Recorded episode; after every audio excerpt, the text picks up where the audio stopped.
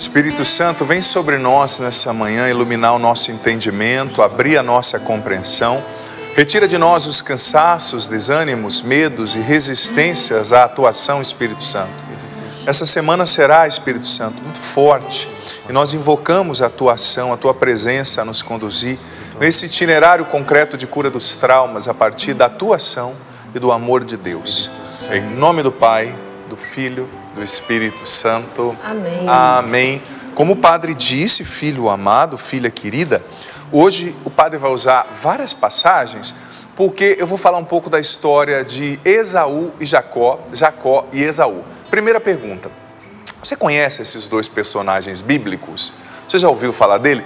Deles, olha, nesse mês você se prepare, separe a tua Bíblia, se você puder, esteja com a Bíblia assim mesmo. Claro, se você está andando, usa no celular, mas se você estiver em casa e puder, eu quero que você use a Bíblia uh, no livro, né? Como nós estamos aqui com ela em mãos, você no rádio uh, não vê, mas o padre está com a Bíblia nas mãos, levantando aqui, uh, porque nós vamos mergulhar na Sagrada Escritura. E é tão bonito, meninas, meninos também, eu percebo que a Bíblia ela é tão poderosa porque às vezes, esses dias eu fiz a experiência de assistir um filme bíblico. Só da história está sendo contada, Deus já vai falando com você. Você já vai percebendo, nossa, como aconteceu com Jacó, não pode acontecer comigo. Ou como aconteceu com Isaac, deve acontecer comigo. Ou eu preciso tirar aquilo, outro, aquilo, outro da minha vida, né? Então é muito forte. Então veja bem, Gênesis capítulo 27, a partir do versículo 6. Só vou contextualizar. Esse capítulo narra a, a história na qual a mãe de Jacó, Jacó e Isaac, e Esaú, desculpa, Isaac era o pai, né? Jacó e Esaú eram irmãos gêmeos. E naquela época havia costume que o primogênito, aquele que nascesse primeiro, o filho mais velho, receberia do pai a bênção da primogenitura. Ou seja, os irmãos teriam que servi-lo, ele prosperaria em tudo o que ele fizesse. Era uma bênção muito forte, a bênção de Deus através ali uh, do pai. Contudo, Jacó, junto com a sua mãe Rebeca, tramaram ardilosamente, maldosamente, para roubar a bênção do irmão Esaú, que era o irmão mais velho, ambos eram gêmeos, mas Esaú nasceu primeiro, né? E depois veio Jacó, então era por direito dele. É claro que Esaú era um pouquinho voado, né? ele tinha falado que se o irmão desse um prato de lentilha, ele abriria a mão da primogenitura. Mas, gente, isso era uma conversa de dois adolescentes e, por direito, a bênção era de, de Esaú. Era o direito dele. Mas eles tramaram ardilosamente. O que, que eu quero que você preste atenção? Que a Bíblia ela é tão fantástica porque ela é um livro muito verdadeiro. Ela não esconde limites, ela não esconde problemas. Você vai ver uma família extremamente problemática aqui, já adianto. Uma família de extremos, eu sei que na tua casa não tem extremos, claro, né? Os irmãos são todos iguais, né, Paula? Sei que tem três filhas, todas são iguais, assim, ninguém pensa diferente. Hum. A Bíblia já está revelando como funciona na minha, na sua, na nossa casa. Mas veja bem, a partir do versículo 6. Rebeca, mãe, disse ao seu filho Jacó: Olha, ouvi dizer teu pai falar com teu irmão Esaú e dizer-lhe: Traz-me uma, traz-me um, traze-me, aliás, uma caça e prepara-me um saboroso assado, para que eu coma e te abençoe diante do Senhor antes da minha morte. Agora, meu filho, escuta bem o que te mando. Ela está falando para Jacó, para o filho que não era o merecedor da bênção. Vai até o rebanho e traze-me dois cabritos gordos. Com eles farei para teu pai um assado saboroso, como ele gosta. Depois leva-o ao teu pai, para que ele coma e te dê a bênção antes de sua morte. Jacó respondeu a Rebeca, sua mãe: Mas meu irmão Esaú é um homem peludo, mãe, enquanto a minha pele é lisa. Se o pai me tocar, vai me considerar um impostor e atrairei sobre mim a maldição ao invés da bênção. A mãe lhe disse: Caia sobre mim tua maldição, meu filho, mas obedece-me. Vai pegar os cabritos para mim. Ele foi pegar os cabritos para a mãe e ela preparou um assado saboroso, como o pai gostava. Rebeca tomou as melhores vestes que o filho mais velho, Esaú, tinha em casa e vestiu com elas o filho mais novo, Jacó. Com as peles dos cabritos, cobriu-lhes as mãos e a parte lisa do pescoço. Pôs nas mãos do filho Jacó o assado e o pão que havia preparado. Este os levou ao pai e disse: Meu pai, Isaac respondeu: Estou ouvindo. Quem és tu, meu filho? E Jacó respondeu ao pai: Eu sou Esaú, teu filho primogênito. Fiz como me ordenastes. Levanta-te, senta-te come da minha caça, para me abençoares. Isaac disse ao filho: Como conseguistes achar a caça tão depressa, meu filho? Ele respondeu: O Senhor teu Deus me fez forte, me deu sorte, aliás. Isaac disse a Jacó: Vem cá, meu filho, para que eu te apalpe e veja se és ou não o meu filho Esaú. Jacó chegou-se, achegou-se ao pai Isaac, que o apalpou e disse: A voz é a de Jacó, mas as mãos são as de Esaú. E não o reconheceu, pois as mãos estavam peludas como a do irmão Esaú. Então decidiu abençoá-lo. Perguntou-lhe ainda: Tu és de fato meu filho Esaú? Ele respondeu: Sou. Isaac continuou: Meu filho, serve-me da tua caça para eu comer e te abençoar. Jacó o serviu e ele comeu. Trouxe-lhe também vinho e ele bebeu. Disse-lhe então seu pai Isaac: Aproxima-te, meu filho, e beija-me. Jacó se aproximou e o beijou. Quando sentiu o cheiro das roupas de Esaú, né, que estavam ali em Jacó, abençoou-o, dizendo: Enfim, aqui nós poderia prosseguir, mas você pode ler depois o, o capítulo 27 todo. O que, que aconteceu, gente? Uma mentira muito grande, não é? Veja bem, Isaac era velhinho, estava ficando cego, e a mãe tramou com o filho mais novo, que era queridinho dela, para ele receber a bênção no lugar do filho mais velho, que era por sua vez o queridinho do pai. Olha só, vamos agora, não precisa abrir, mas em Gênesis 25, versículo 28, está escrito o seguinte: Isaac, que era o pai, gostava mais de Esaú, porque comia da caça que ele caçava, e Rebeca preferia Jacó.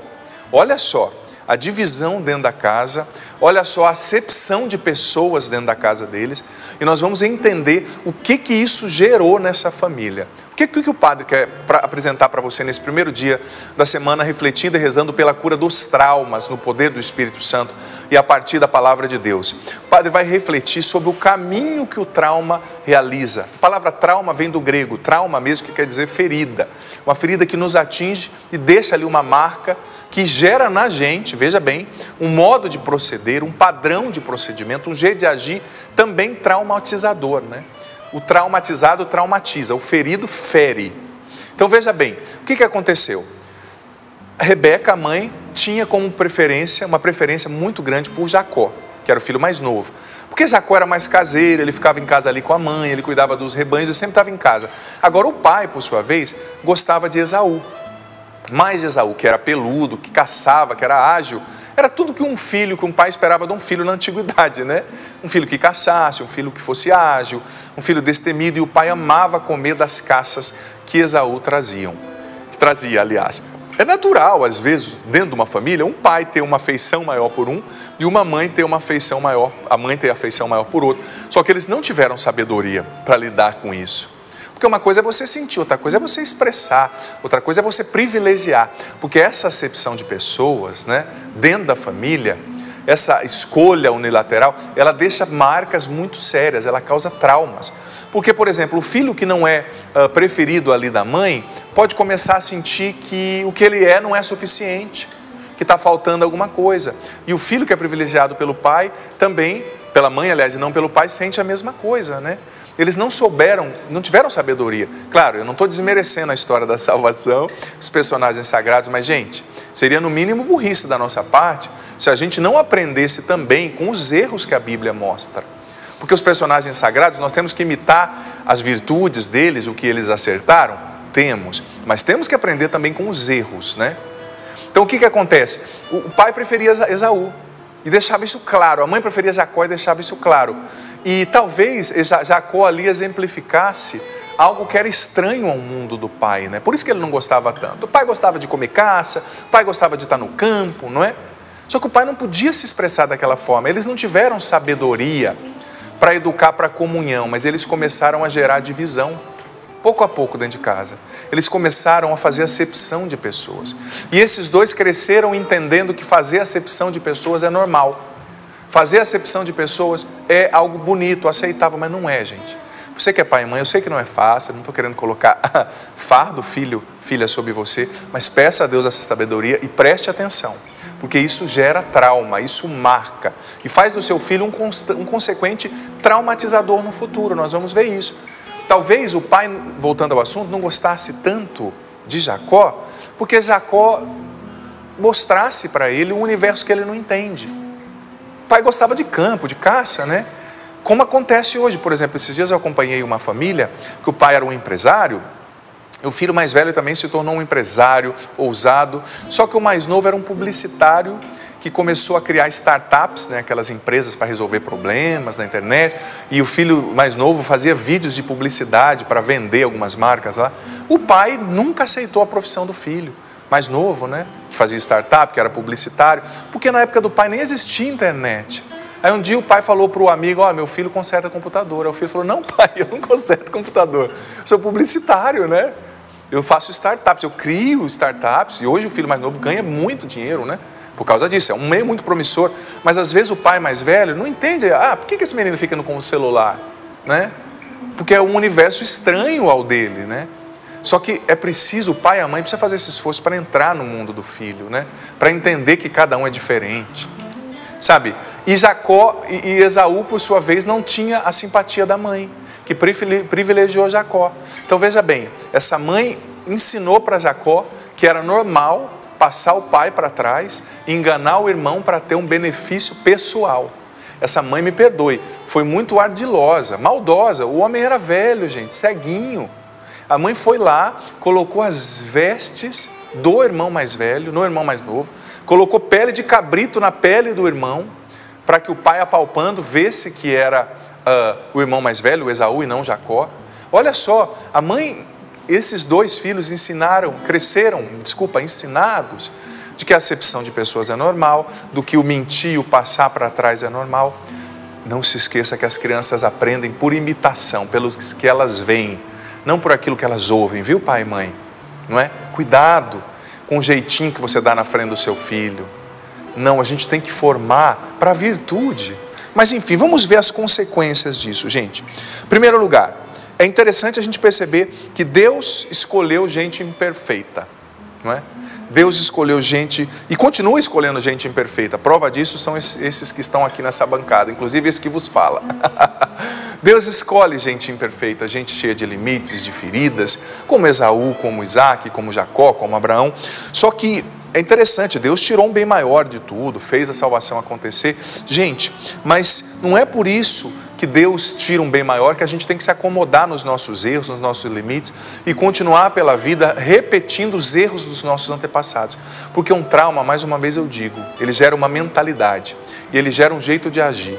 Tem muitas famílias que foram educadas, cresceram com um jeito traumatizado de agir e continuam agindo assim com seus filhos.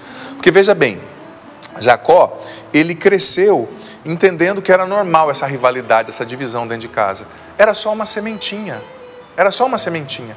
Mas o que, a Bíblia diz no livro de Gênesis, ainda um pouquinho mais para frente?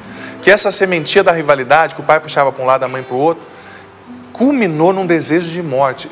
Esa, Esaú jurou Jacó de morte e Jacó teve que correr. Um irmão quase matou o outro. Por causa daquela sementinha que o pai e a mãe, sem sabedoria, lançaram lá, aquele traumazinho que foi crescendo. E veja, veja bem, Jacó, grande patriarca, ele teve 12 filhos, e o último dos seus filhos, ali um dos últimos, né, melhor dizendo, ele foi José. E no Gênesis, no livro de Gênesis, capítulo 37, versículo 3, você não precisa abrir, mas eu só vou te, vou te mostrar o que, que aquele trauma gerou ali. Uh, tinha marcado, acabou saindo. Que aquele trauma gerou. 37, número 37, versículo 3. Olha só. Jacó criando seus filhos. Ora, Israel, que era Jacó, o nome dele também é Israel, né? Amava mais a José do que todos os outros filhos, porque ele tinha nascido na velhice, e por isso mandou fazer para ele uma túnica de mangas compridas. Jacó não foi criado com acepção de pessoas, ele está aqui repetindo o erro. Jacó amava mais a José do que os outros. E ele expressava isso, ele deu uma túnica única para aquele filho mais novo. O que isso gerou nos irmãos? o sentimento de ódio, o sentimento de inveja, o sentimento de revolta, sementinha que foi crescendo, eles foram ruminando, ruminando, ruminando, que culminou naquele ato horrível que os irmãos cometeram, né? No, horrível, horrível, horrível. Gênesis, no versículo 4 do 37 ainda de Gênesis, diz que os irmãos não conseguiam mais falar com José amigavelmente. E do 11 ao 36, ainda no, 30, no capítulo 37, de 11 a 36, não precisa abrir, só acompanha, porque o padre está situando você na Bíblia, né? 37, de 11 a 36, culminou que eles tramaram em matar José, que era o irmão, olha, matar o irmão. José foi levar comida para eles que estavam no campo, quando eles viram José de longe, falou: Vamos matá-lo. Olha, os irmãos chegaram ao ódio de matar o irmão, mas começou no trauma lá atrás, gente. Começou no jeito equivocado lá de trás, que está se repetindo. Só que um mais sensato ali, Rubem, falou: não, não, vamos jogá-lo ali numa cisterna, porque Rubem queria tirá-lo depois daquele poço, né? E salvá-lo, devolvê-lo ao pai. Só que eles decidiram: não, não vamos matar, vamos vender aos, aos, aos mercadores que estão indo para o Egito. E venderam o irmão como escravo. E mentiram para o pai, falando que o irmão tinha sido devorado por uma fera selvagem. Tudo isso por causa da inveja, tudo isso por causa do trauma, da ferida, né? trauma do grego ferida, que nasceu lá atrás. E aqui eu não estou culpando os pais, mas que houve, aconteceu um erro, aconteceu, não dá para dizer. Não é porque está na Bíblia que tudo é perfeito, não, a Bíblia revela também fragilidade. Sabe? Olha só um jeito traumatizado, o que gerou, gente. Sabe? Um trauma vai gerando o outro, vai gerando o outro, vai gerando o outro. E a gente percebe a partir desses relatos bíblicos que às vezes o lugar no qual nós deveríamos mais amar e ser amados, um local, local no qual deveria ser o local de descanso, de amor, de aconchego, que é a família, acaba sendo o lugar no qual a gente mais é ferido e mais fere. No qual a gente mais é ferido e mais fere. A maioria dos traumas mais intensos começam muitas vezes na vida em família, sabe? E olha, aqui não é, eu não estou falando isso para você julgar pai e mãe, julgar avô e avó, julgar quem abusou de você. O que passou, passou. Só que é para você tomar consciência do que aconteceu e apresentar tudo isso para Deus, para que Deus cure, para que o Espírito Santo venha trazer cura. Para que o Espírito Santo venha mudar essa chave dentro de você, porque senão, filho, filha, inevitavelmente você vai repetir essa história. Você vai repetir na vida dos seus filhos, você vai repetir na vida daqueles que estão perto de você. Como eu disse, na família, às vezes nós somos o lugar que a gente mais fere, o lugar que a gente mais traumatiza. Uma história que não foi curada, ela vai gerar um ciclo vicioso, sórdido, de novas feridas, de novo, novos traumas, né? Por isso que a gente tem que tomar cuidado do jeito que a gente se coloca dentro de casa, do jeito que a gente fala, do jeito que a gente age, sobretudo como a gente fala. Porque, olha, as pessoas não têm culpa das nossas patologias emocionais e psíquicas, das nossas insatisfações. É como eu gosto daquela metáfora do vômito. Você já percebeu que quando você está passando mal, que você vomita, me perdoe a metáfora logo cedo? O que é ruim, geralmente, quando você está passando mal, sai de você, né? Sai. Geralmente, quando a gente vomita, você fica bem. Mas vamos supor que tem alguém perto de ti, perto de você, você vomite naquela pessoa. Perdoe a metáfora. O que era ruim saiu de você, mas contaminou o outro, sujou o outro. Sabe? Às vezes dentro de casa a gente está vomitando, ah, me faz bem, eu tirei o que é mal. Mas tenha sabedoria, que às vezes você está vomitando no seu marido e está contaminando, está sujando. Você está vomitando no seu filho, você está vomitando na sua mãe, você está vomitando no seu pai. Cuidado a forma como você fala, cuidado as palavras que você diz, porque tem palavras que ferem mais que uma facada, gente. Tem palavras que ferem mais que um tiro. Você está vomitando, eu estou tirando, eu preciso tirar. Tire com sabedoria. Tire o vômito de dentro de você, em primeiro lugar, diante de Deus, na oração. Em segundo lugar, diante do confessor, do padre. Eu sei que tem muitos lugares nos quais ainda não tá, estão acontecendo as confissões por causa da pandemia, mas eu estou já te preparando para quando abrir você buscar né, a confissão. Se for o caso, uma terapia. Mas não é tudo que você tem que vomitar, porque eu estou sentindo, eu tenho que falar. Ai, padre, ele é uma criança. Ele é criança, só que ele já está recebendo esse vômito, né? e vai crescer com um jeito vomitado, me perdoa, de ver a vida se você não mudar o seu comportamento, sabe? Um jeito tóxico de se relacionar. Né? Então, continuando, em Gênesis, não abra, só para você saber, no capítulo 41, conta a história de José. Até o 41 está contando a história de José. Ele foi para o Egito, lá Deus esteve com ele, ele foi preso porque a esposa do faraó queria sair com ele, ele não quis. Depois ele se tornou o segundo homem do reino, porque ele interpretou o sonho do faraó. Se tornou muito poderoso, muito rico, mas mesmo muito poderoso e muito rico, ele podia ter voltado para ver o pai. Ele não voltou. Ele somente colocou uma pedrinha naquilo ali que ele tinha vivido, né? Só que o trauma estava lá, né? E olha, eu digo para você, aquilo que você não resolve, a vida te devolve. O que você não resolve dentro de você, a vida te devolve. E se você vai para frente sem curar o seu passado, você está andando para o futuro de costas. de costas. E no capítulo 41 de Gênesis, versículo 51, diz que ao ter o seu primeiro filho, ele colocou o nome de Manassés, que quer dizer, Deus me fez esquecer todo o sofrimento que eu vivi na casa do meu pai. Manassés queria dizer isso, né? Mas, é muito bonito esse nome, mas a gente vê que não foi bem assim, né, gente? Por quê? Porque quando José encontrou os irmãos, ele começou a chorar, um choro tão compulsivo. O cara era o segundo depois do faraó, era o vice-faraó, vou usar esse termo, né? Quando ele viu os irmãos ali que foram para o Egito, era um tempo de carestia, de fome lá na terra de Israel, então os irmãos foram para o Egito porque no Egito, a mando do faraó e sob a administração de José, eles tinham estocado muitos grãos, muita comida. Foram lá para comprar comida para não morrerem de fome, né, lá em Israel. Mas quando José os viu e reconheceu, José com a roupa egípcia, eles não reconheceram que era José, com a careca egípcia que era própria, né? Ele começou a chorar um choro tão compulsivo que todo mundo no palácio ouviu gritar de choro. Ou seja, isso revela alguém que está tranquilamente curado? claro que não, né? Porque você não resolve, a vida te devolve. Não é? Se você vai para frente sem curar o passado, você anda para o futuro de costas. A cabeça está lá. Você pode até colocar uma pedrinha, só que a hora a pedrinha sai, meu amigo. Não tem jeito, né? É duro mexer em certas coisas. Essa semana vai ser difícil, viu? Por isso que eu estou pedindo muito ao Espírito Santo para nos conduzir. Porque é duro mexer em certas coisas. Talvez você só quisesse que viesse um pregador falar que tudo vai dar certo, que é bênção, cura, milagre. Mas olha, vai até chegar a esse ponto, mas vamos viver o processo de cura interior, o processo de cura dos traumas, o processo de transformação no espírito a partir da palavra de Deus, né? E ser curado dói. Mas como dizia o Padre Léo, os traumas são os maiores inimigos da nossa felicidade. Os traumas são os nossos maiores inimigos, dizia o Padre Léo. Sabe? inimigos do nosso progresso em Deus, da, da felicidade nos nossos relacionamentos, até da nossa salvação. Alguém traumatizado não consegue sentir o amor de Deus, não consegue perdoar, não consegue amar, enfim.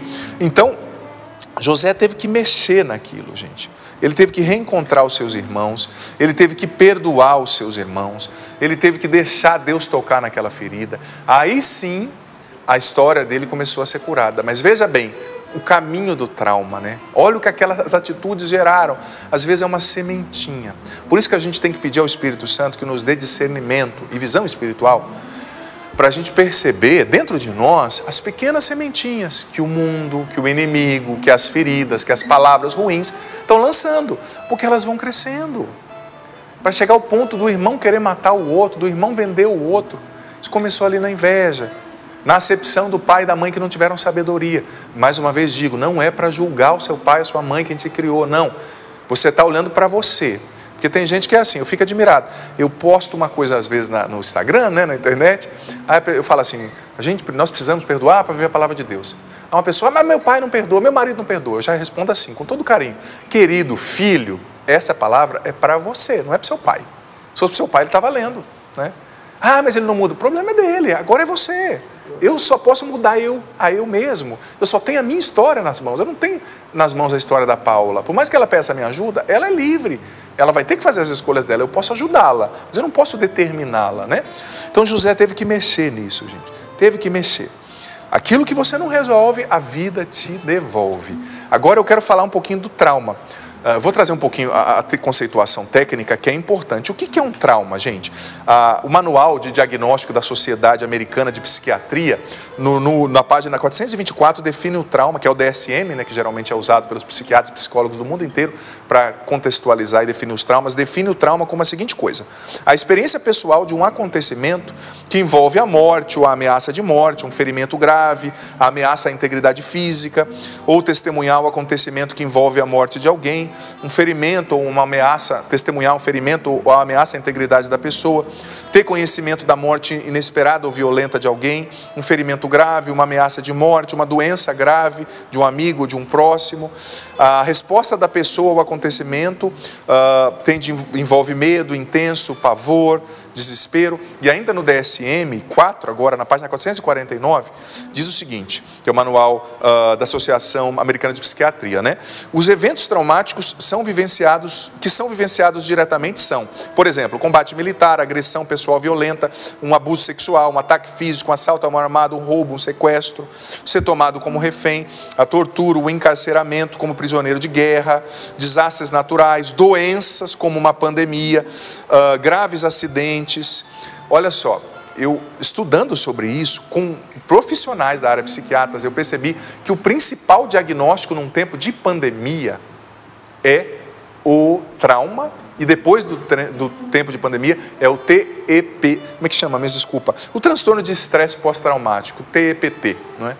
Transtorno, o maior diagnóstico coletivo. É como se numa pandemia nós estivéssemos imergidos num trauma coletivo. Ah, você pode dizer, mas por que, que o padre está falando disso? Né? Eu quero ouvir só outras coisas, só doutrina, é, meu amigo. A palavra de Deus precisa nos ajudar a lidar com os problemas de hoje, precisa se encarnar no nosso tempo. Nós estamos vivendo um, um diagnóstico coletivo de trauma e estresse. É um fator estressor essa pandemia. Por quê? Porque ela, ela compõe, ela traz tudo que está dentro do, do, do, caminho do trauma. Ela traz coisas inesperadas, a gente não sabe o que vai dar, ela traz incerteza, ela traz medo, ela traz ansiedade. Então, essa é uma situação, coletivamente, a sociedade está vivendo um trauma e um estresse por causa da pandemia. E como acontece o trauma? Geralmente, veja bem, dentro da, da, cabeça da gente, o padre vai trazer essas coisas técnicas que são importantes para a gente entender.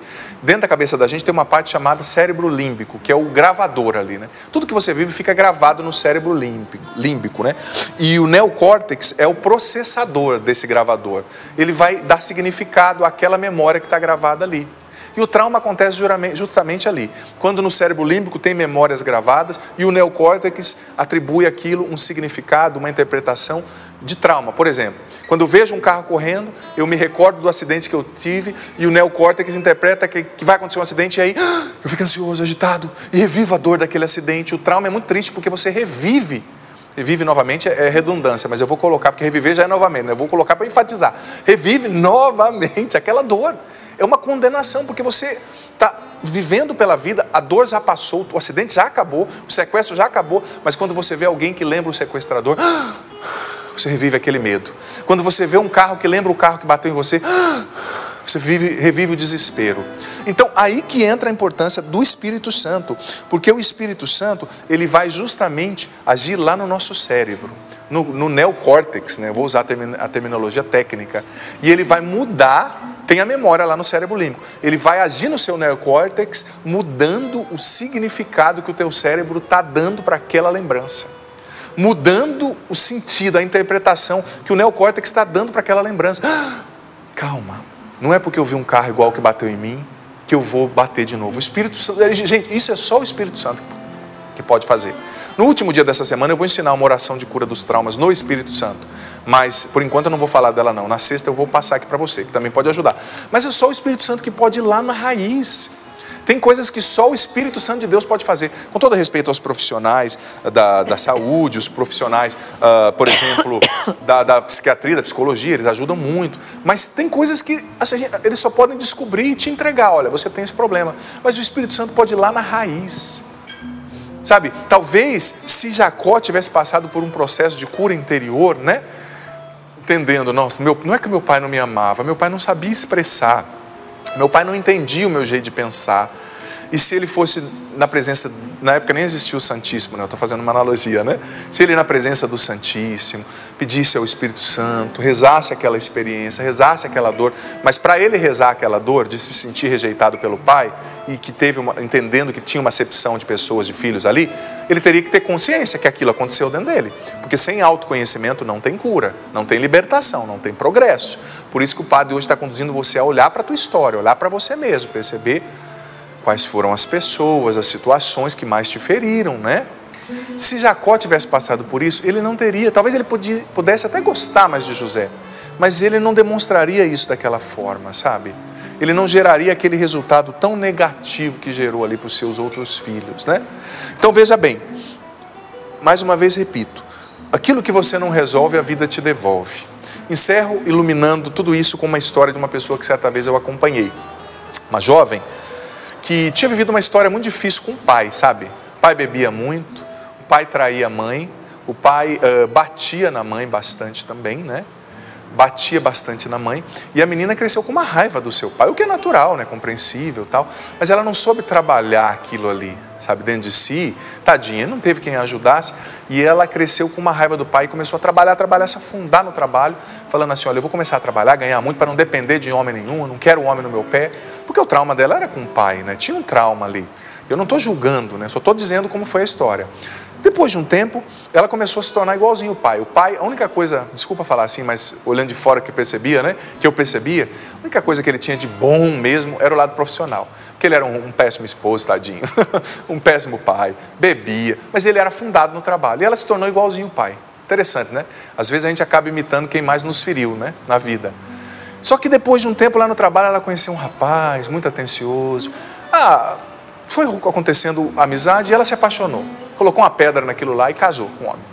Quis casar e casou. Foi muito bom o primeiro ano de casamento. Só que ela, por esse trauma, ela era muito fria com o marido e só ficava no trabalho, só trabalhando, só trabalhando, só trabalhando.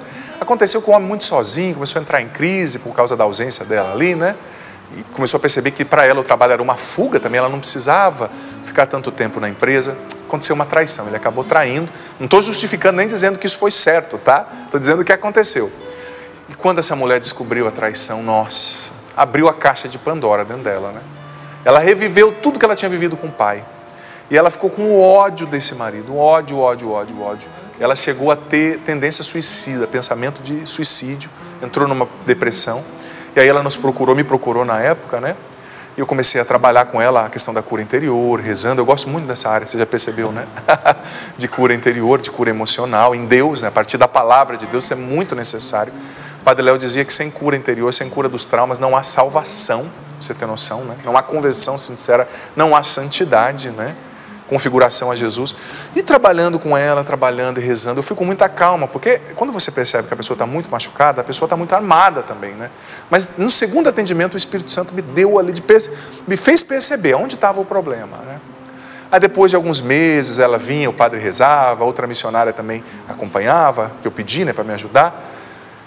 Aí ela me disse, padre, eu percebi que eu não vou conseguir ser uma boa esposa, eu não vou conseguir viver bem com meu marido se antes eu não resolver a minha história com o primeiro homem da minha vida, que é o meu pai. Falei, ai, que bênção. Ela entendeu, né? Eu ia falar, mas eu não estava esperando o momento. Mas Deus foi tão bom que fez ela perceber, né? E ela começou a trabalhar. Não foi fácil, gente, tadinha. Não é fácil perdoar. Mas olha, eu preciso ser honesto com você. Não tem outro caminho para cura, para a cura dos traumas, para o progresso emocional sincero e espiritual para obedecer a palavra de Deus e para a salvação, sem perdão, não rola, não acontece. Eu fui ajudando e ela foi pouco a pouco iluminando aquelas experiências, deixando Deus curá-la. Foi acontecendo esse processo, né? o Espírito Santo foi agindo no significado que ela deu para tudo aquilo, né? do jeito que aquilo foi estressor dentro dela. Claro, o pai errou. Perdoar alguém não quer dizer que o, que o, que o errado é certo. O pai errou. Mas perdoar quer dizer, olha, eu te libero de pagar por isso. Eu não sou juiz, juiz é Deus. Eu quero te amar. Ela começou a rezando pelo pai, começou uh, tratando o pai melhor. E depois, ali de alguns meses, ela falou: Padre, hoje eu vou chegar no meu pai vou dar um abraço nele. Eu nunca o abracei. Eu nunca tinha dado um abraço. Às vezes, aniversário, uma coisa ou outra, era uma pé de mão, chegava perto, sabe aquele abraço que você quase empurra a pessoa assim, né? E ela chegou em casa, contando, abraçou o pai, né? Ela disse que o pai ficou sem reação, porque o pai não era acostumado a receber amor. Ele ficou assim, ó. Ela saiu e ele continuou parado, né? Mas ela percebeu que a partir daquilo algo mudou dentro dela. E algo mudou dentro dele. E a história foi sendo curada. Claro, cura interior é um processo, não é mágica, não é um estalar de dedos. Exige oração, busca de sacramentos, confissão, conversão de vida, orações de cura interior específicas. Lá no meu canal no YouTube eu deixei uma playlist com orações de cura interior específicas. O Padre Léo falou muito sobre isso. O Padre Alírio, eu falei da, da última vez que eu trabalhei cura interior aqui, falou muito sobre isso.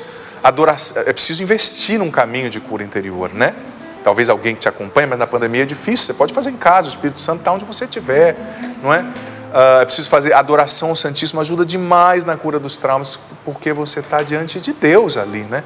Enfim, depois de um tempo, que ela conseguiu resolver a história com o pai, tirar essa pedra e curar. Gente, ela voltou, se reconciliaram ali com o marido, né? Não foi um mau caráter, uma, uma, deficiência de caráter que aconteceu com o marido, não. Foi um momento mesmo, sabe? Ele queria voltar, ele a amava, ela perdoou. Hoje eles estão bem, têm dois filhos, graças a Deus. Perdi depois um pouco do contato, mas eu vejo né, pela internet, uma coisa ou outra. Uma história reconstruída, mas porque ela deixou Deus curar e trabalhou na cura dos seus traumas, né? É possível. Não há nada que Deus não possa curar. Não há nada que Deus não possa transformar. Não há nada que Deus não possa fazer. Eu te pergunto, filho amado, filha querida, com muito respeito à sua história, com muito respeito à sua dor, eu respeito você, Mas eu te pergunto, quais são seus maiores traumas? Onde a vida mais te feriu? Quem foi que mais feriu você? Que consequências os traumas que você viveu trazem para a sua vida? Porque veja bem, essa mulher levou os traumas para o seu casamento. Jacó levou seus traumas para o jeito de educar os seus filhos. E José, graças a Deus, viveu uma experiência de cura. Mas muitos que estavam na situação de José poderiam ter se matado, poderiam ter entrado em depressão, poderiam ter ido para as drogas. Graças a Deus que José é um homem de Deus e Deus o iluminou. Mas quais são os traumas que você precisa rasgar diante de Deus? A palavra é essa, rasgar. Não tem que ir com calma, não. Sabe, com todo respeito. Tem gente, olha, se você não cura os seus traumas, você vai acabar fazendo deles o seu próprio Deus e vai cometer o pecado da idolatria. Sua vida vai girar em torno disso. Ai, mas a pessoa me largou. Ai, mas o fulano não me aceitou. Ai, mas minha mãe não me achava bonita. Ai, mas eu não gosto do meu corpo. Não importa qual seja o teu trauma, ele não é maior que o poder de Deus. E com Deus, o Espírito Santo pode curar você. Pode mudar esse sentido que o seu neocórtex está dando para essas experiências armazenadas no cérebro límbico. Eu gosto de trazer essas questões técnicas para a gente entender para a gente entender o poder do Espírito que vai lá na raiz, modificando, curando. Ó, a semana só está começando, Deus vai fazer muito. Se você puder, claro, se você não estiver dirigindo ou trabalhando, coloca a mão no teu coração. O Padre vai rezar um pouquinho por você, depois a Paula também vai me ajudar. Pai, em nome de Jesus, eu te peço nessa manhã, derrama o teu Espírito Santo sobre nós sobre todos e cada um de nós, sobre quem está aqui, sobre quem está em casa nos acompanhando, no trabalho, no caminho, dirigindo. Vem Espírito Santo, age agora onde estão armazenadas as lembranças dentro de nós. Age agora, Espírito Santo, no nosso cérebro límbico, no nosso inconsciente, no subconsciente. Vem, Espírito Santo, curar as memórias guardadas dentro de nós, as lembranças dolorosas dentro de nós. Vem, Espírito Santo, curar os nossos traumas, as nossas feridas mais profundas. Espírito Santo, nós sabemos que os traumas da infância são os que mais nos marcam, porque é onde nós estávamos mais sensíveis, vulneráveis. Cura-nos, Espírito Santo, dos traumas, das feridas que nasceram na infância. Cura-nos, Espírito Santo, dos traumas, das feridas que nasceram na nossa concepção, na nossa gestação, no nosso nascimento. Cura-nos, Espírito Santo, dos traumas e das feridas que nasceram na primeira infância, na segunda infância. Quantas vezes carregamos pesos carregamos fardos pesados sobre nós, Espírito Santo, de culpa, de medo, de insegurança, de tristeza, de não aceitação de nós mesmos, da nossa aparência. Quantas vezes nos sentimos sujos, podres, indignos do amor, da aceitação das pessoas. Quantas vezes trazemos essa síndrome da autossabotagem, do impostor? Vem nos cura, Espírito Santo, nos liberta, nos batiza agora, Espírito Santo. Cura-nos dos traumas profundos. Vem com a sua pomada curativa e ameniza a nossa dor. Quantas pessoas com feridas interiores sangrando, Espírito Santo. Quantas pessoas levando traumas para dentro do do casamento, para o trabalho, para o sacerdócio, para a vida missionária, para o jeito de ser mãe, para o jeito de ser pai, de ser bispo, de ser profissional. Cura-nos, Espírito Santo, batiza-nos agora. Vem agora no nosso neocórtex, Espírito Santo, que é o processador da memória, Espírito Santo. Vem no nosso neocórtex e muda o sentido que damos, que nós damos, que nós acabamos dando, Espírito Santo. Muda agora o sentido, o significado a interpretação que nós acabamos dando, Espírito Santo, a essas lembranças traumáticas, a essas lembranças de feridas, de abusos, de dor, de rejeição, de desamor. Age agora no nosso neocórtex, Espírito Santo. Vem, nos batiza, nos encha, cura-nos das lembranças dolorosas. O Senhor me dava uma imagem de pessoas agora nessa oração que estão se lembrando de coisas que aconteceram na infância. Pessoas que estão se lembrando de mortes de amigos, de entes queridos, morte do pai. Pessoas que estão se lembrando de acidentes, de abusos físicos e sexuais sofridos. Pessoas que sofreram abusos por parte do pai. Pessoas que se sentiram muito humilhadas na infância, injustiçadas O Senhor está te revelando essa lembrança para que você a entregue agora. Diga para o Espírito Santo: Eu te entrego agora essa lembrança dolorosa, Espírito Santo, cura-me. Diga agora para o Espírito Santo: Eu te entrego agora essa memória feridenta, cura-me. O Senhor está revelando é porque Ele já está curando, é porque Ele quer mexer nessa área, não tenha medo. O Senhor está libertando de pessoas que estavam com uma tristeza profunda, um sentimento de depressão, pessoas com um sentimento de morte, pessoas que o seu marido tentou te matar, ele te feriu com uma faca e você estava com ódio, um sentimento de morte, de revolta, o Senhor está tocando você. Pessoas que têm vivido na depravação, na impureza, na vida de prostituição, o Senhor está tocando você. Você foi para a prostituição por causa desse abuso e desamor que você sofreu na sua infância, mas o Senhor está curando você agora e Ele está te chamando a abandonar essa vida e a vir morar com Ele, a estar na presença dEle, a viver a santidade. Eu confirmo essa oração, porque hoje é dia